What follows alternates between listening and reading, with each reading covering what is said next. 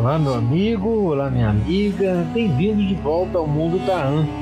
Hoje nós temos um convidado muito especial que foi um dos responsáveis por teatralizar a peça O Homem que Calculava, peça que ficou em destaque em cartaz por anos em São Paulo. Bem-vindo, Atílio Bari.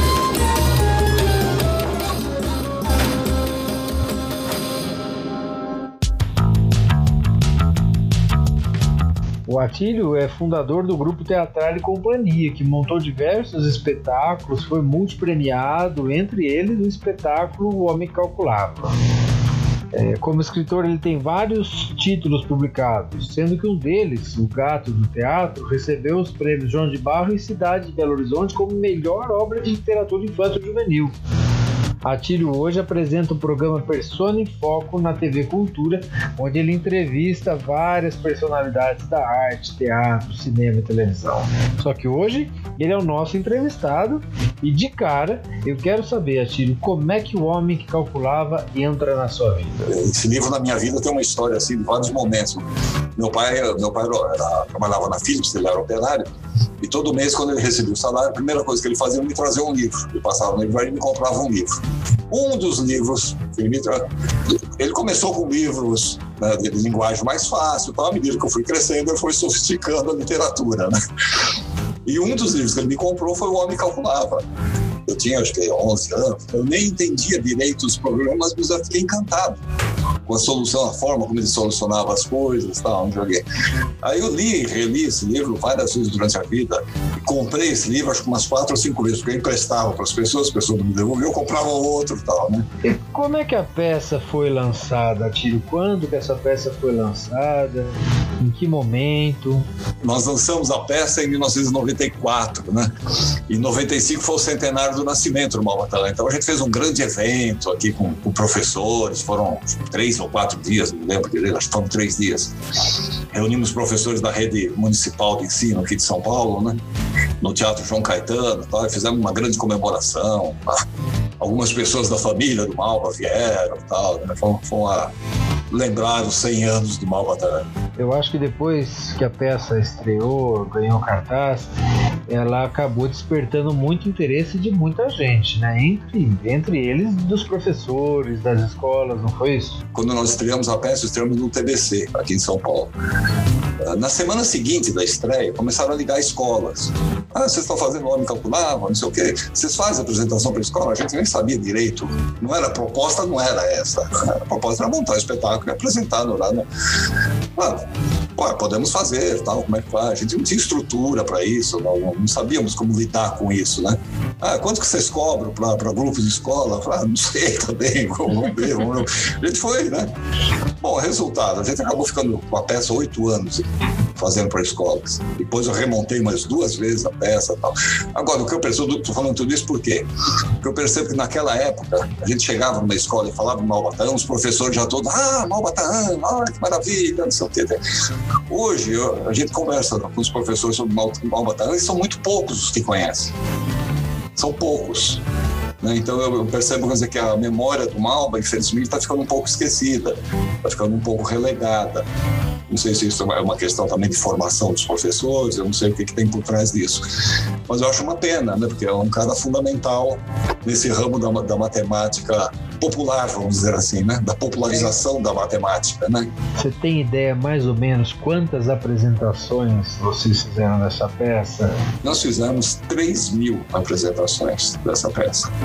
A gente fazia assim, a gente ia para Santo André, por exemplo, e fazia de segunda a domingo, de manhã, de tarde, de noite, de manhã, de tarde, de noite, de manhã, de tarde, de noite. Às vezes duas à tarde, às vezes duas à noite para alunos assim dos mais diversos níveis, né? a partir do ginásio, né? a gente sempre se direcionava a partir do ginásio, mas ginásio, colegial, faculdade, uh, tinham como, como é que chamava, Cefam, acho que é do nome, Cefam, Centro de Preparação do, do Magistério, né? alguma Sim. coisa assim, uh, uh, que eram cursos preparatórios para pessoas que iriam ser professores, né? Fizemos muito, muito, muito, muito esse espetáculo.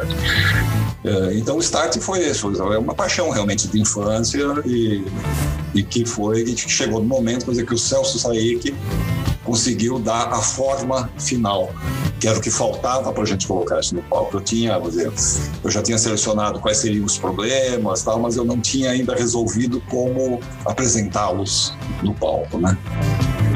Não podia ser uma aula, né? Quer dizer, a gente que tentou fugir de, qualquer forma disso. Não pode ser uma aula. Né? Agora vamos parar e vamos explicar o problema. Não, não pode ser isso. Ele tem que ser lúdico, ele tem que ser encantador, tem que ser sedutor, tem que ser surpreendente, tem que ser engraçado, né? Porque esse humor, essa coisa, tudo está ali na obra do, do Malvatan, né? Então a gente tem que manter esse espírito. Então foi assim. Otílio, e como é que foi essa adaptação da obra literal para o palco? Quando eu comecei a fazer teatro, a, princípio, assim, por uma forma de, de espairecer só, de, distração, de, de, hobby, vamos dizer, mas com o tempo o teatro foi ocupando um espaço cada vez maior, até que chegou, essa é uma outra história paralela, chegou um momento que eu larguei tudo e fui fazer, me dediquei unicamente ao teatro, né? Especificamente ao teatro, larguei a profissão de analista de sistemas. Mas a, a, a semente do, do, homem calculava ficava lá latejando. Sempre achava, falei, poxa, daria uma peça legal, tal. Então eu ficava pensando assim, como resolver cenicamente os 35 camelos. é impossível colocar 35 camelos em cena. Questões de ordem prática. Né? Até que cruzou o caminho do, do, meu grupo de teatro uma pessoa que foi muito importante na, na resolução final de como colocar isso no palco, que foi um diretor já falecido chamado Celso Saik que era filho de japoneses, e era um apaixonado também pelo Homem Calculável.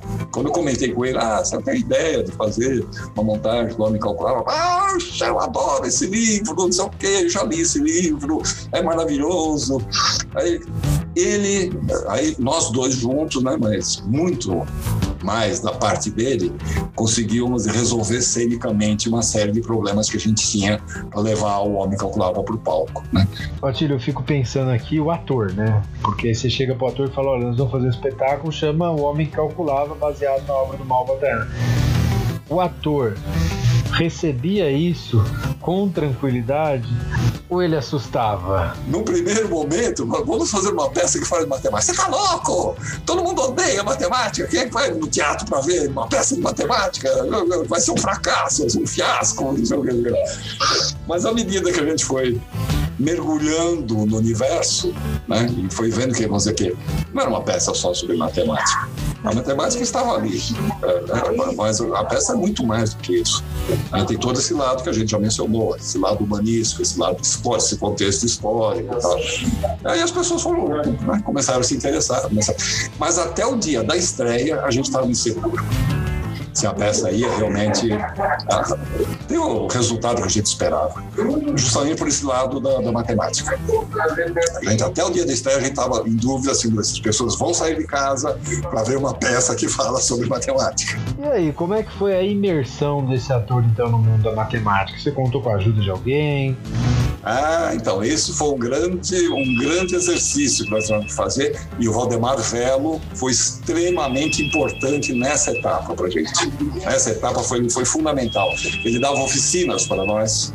A gente se reunia nos finais de semana, sábado ou domingo e tal. Uh, e ele dava oficinas de geometria, sabe, de, até desenhos, de preenchimento de desenhos geométricos, coisas que ele é uma especialidade, uma das especialidades do, do velo. Né? Então o velo preparava a gente e o velo nos ajudou a entender isso, mais ou menos isso que eu estava falando. Não é só o lado matemático, o lado humano, humanístico da obra do, do né, que o Velo tem paixão por isso. Esse lado humanístico da obra do Malva, para ele, é uma coisa fundamental. Então, o Velo foi um cara que foi muito importante nisso. Ele foi um cara fundamental, mas ele trouxe outras pessoas. Cada semana ele trazia uma pessoa que abordava um problema, abordava um aspecto, né, a álgebra, a geometria, a, a, história da matemática, a história, a importância dos árabes no mundo da matemática, a, importância dos indianos, né, o pessoal da Índia no mundo da matemática. Então a gente foi mergulhando nesse, né, nesse, nesse universo todo do chegou isso, a... isso foi extremamente importante porque isso precisava, de alguma forma, precisava transparecer cena. Né? Não podia ser só um decoreba. Isso tinha que transparecer, isso tinha que estar dentro do ator, isso tinha que estar uh, introjetado no ator. Né? E a gente conseguiu por conta da, da colaboração do velho e de vários outros professores.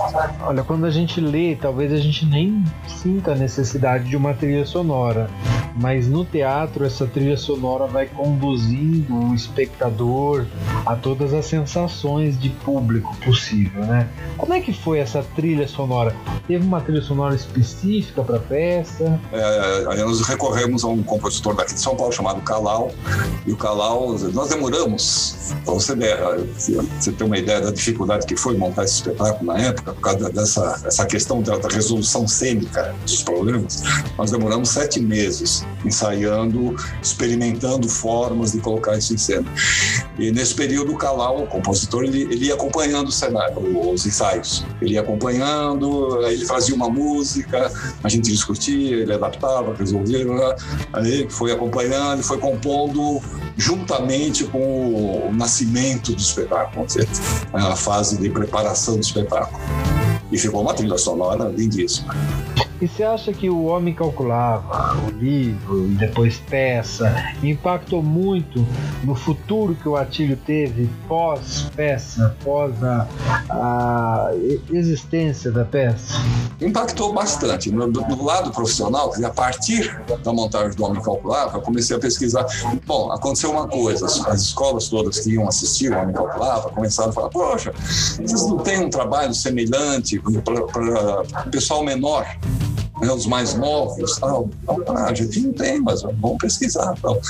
Aí, novamente, o Malbataan me salvou, me inspirou dentro do livro Homem Calculável, ele conta muito rapidamente, acho que é uma página, talvez nem isso, a história do, da Lila Vati, a filha do Bhaskara, né, do matemático indiano, tal, equação, aquelas coisas todas.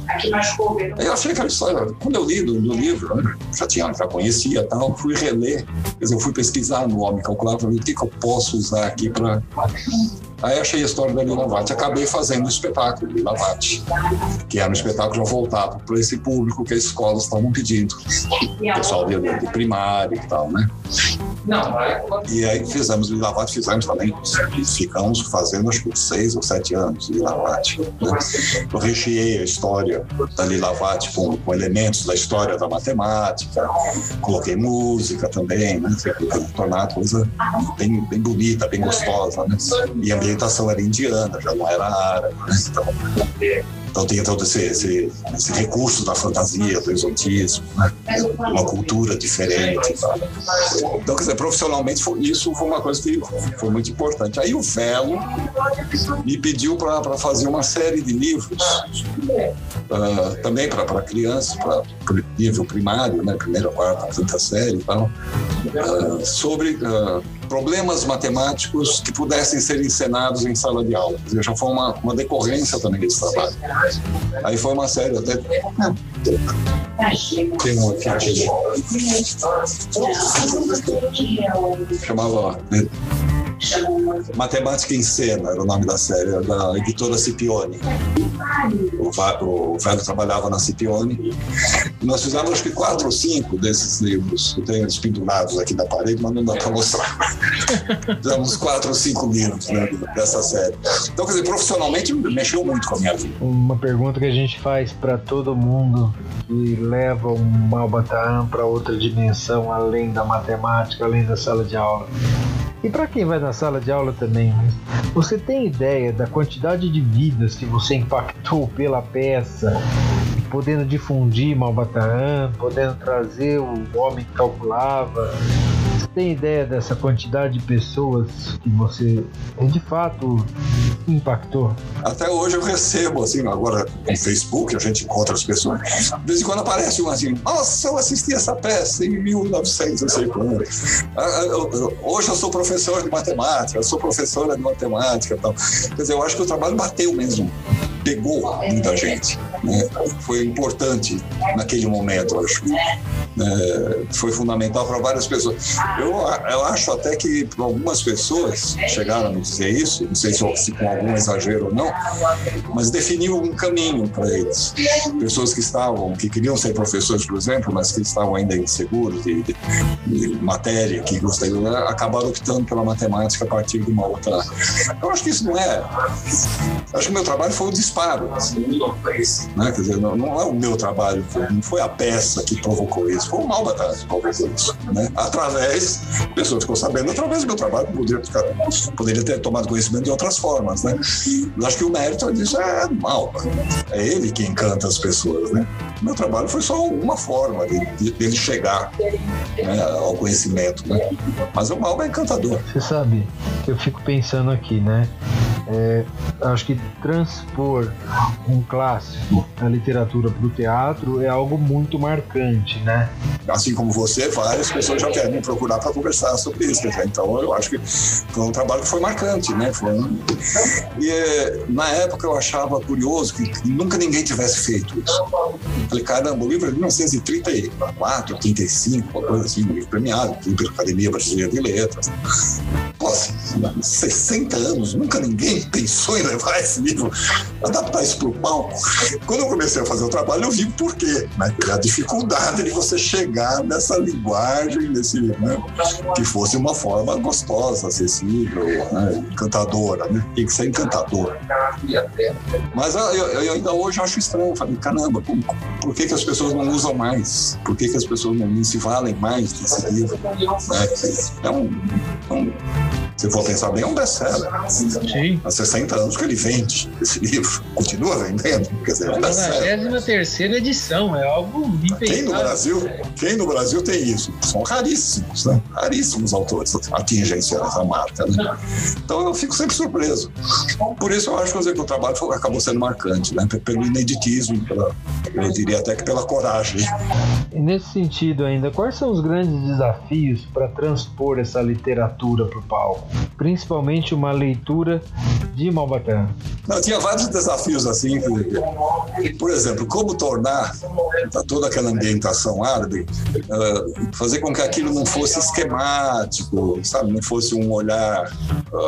Se diz assim, um olhar facilitador, sabe, em cima da, da civilização árabe. Havia um, um, problema, por exemplo, que, que hoje tá, acho que está até mais forte do que na época, um certo preconceito sobre as coisas dos árabes. Né? Ah, é uma, é uma gente violenta, é uma gente não sei o quê, é uma gente, sei lá, guerreiros, são, né, fazendo guerra. Então a gente teve muito cuidado no tratamento de tudo isso, né? como apresentar isso e tal. E a gente tinha um cuidado a gente sempre fazer, principalmente, principalmente nas apresentações para escolas, uh, um debate. Depois da peça, eu tinha um, um livrinho, eu tinha um, era um livrinho, era um folheto, onde eu coloquei a solução de cada um dos problemas, então todos os alunos recebiam a solução dos problemas, né?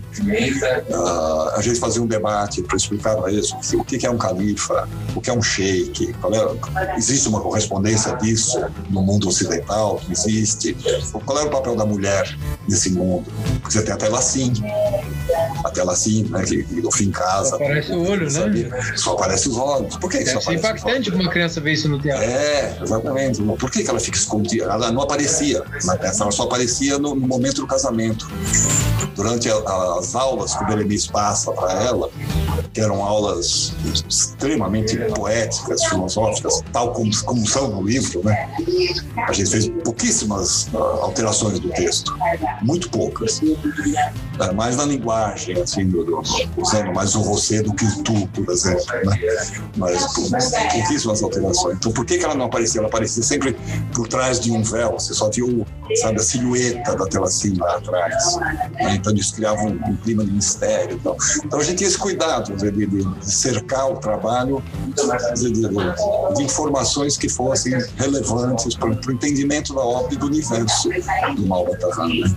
Então a gente pode dizer que a, a peça de vocês era didático, é sem ser uma aula, né? Não era uma aula. A gente sempre quis. O maior perigo que a gente corria era disso transformar a coisa numa aula. Aí, aí seria uma rejeição total. Né? Mas eu acho que a gente conseguiu dar uma linguagem perfeitamente teatral para a coisa, sem perder todo esse aspecto das informações que a gente julgava que, que seriam importantes passar principalmente para esse público jovem. Eu fico imaginando como foi difícil cortar trechos da peça, né?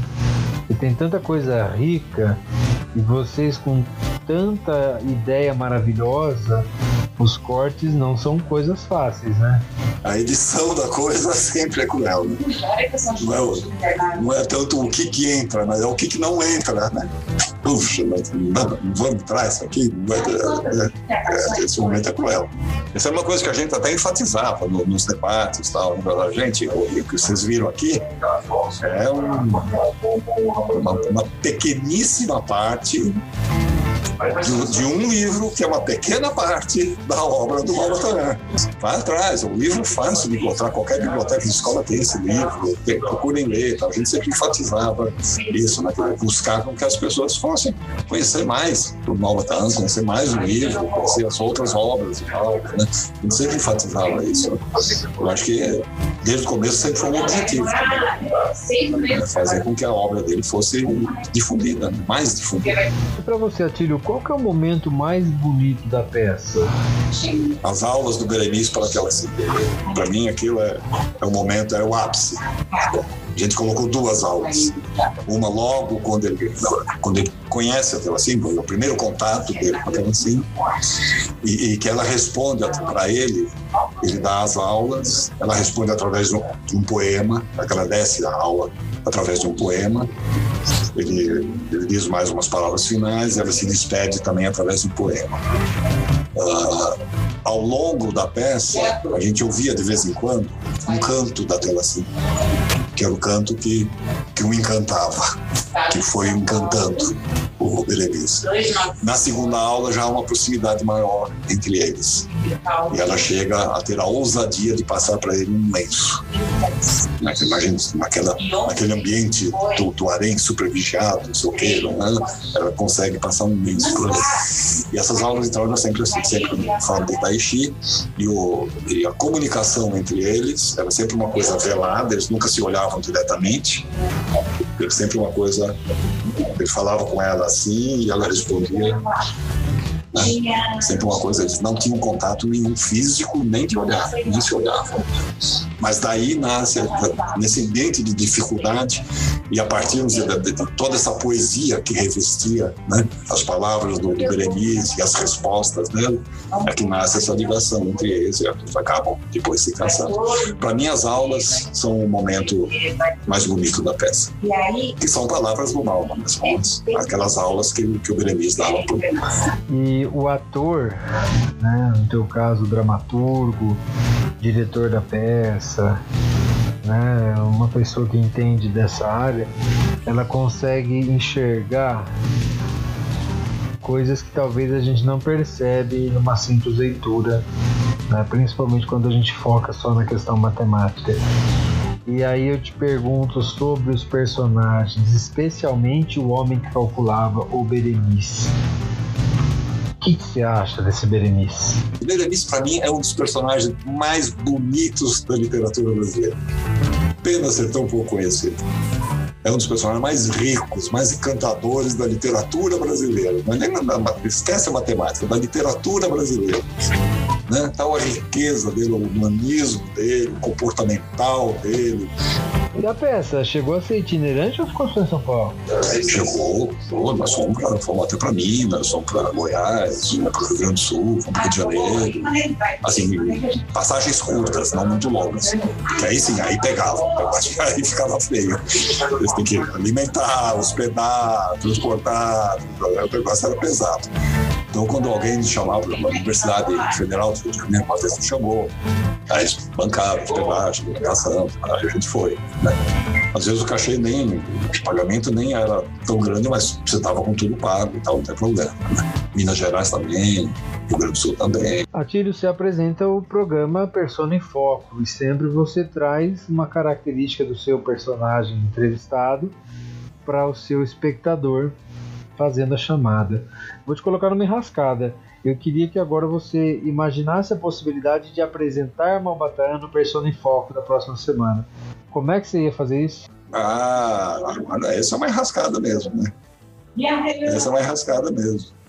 Eu acho que eu apresentaria o Malbatã como o homem que estamos recebendo hoje, o homem que, que, que, que faz com que a matemática seja filosófica, poética, engraçada, divertida. Eu acho que seria alguma coisa mais ou menos assim. Bom, eu te perguntei da questão do persona, como você apresentaria o Malva. Mas se você encontrasse com ele agora, o que você falaria para ele? Eu não sei o que eu falaria, mas eu abraçaria com muita ternura, com muita paixão, com muito afeto. Assim. Eu lamento muito não ter conhecido.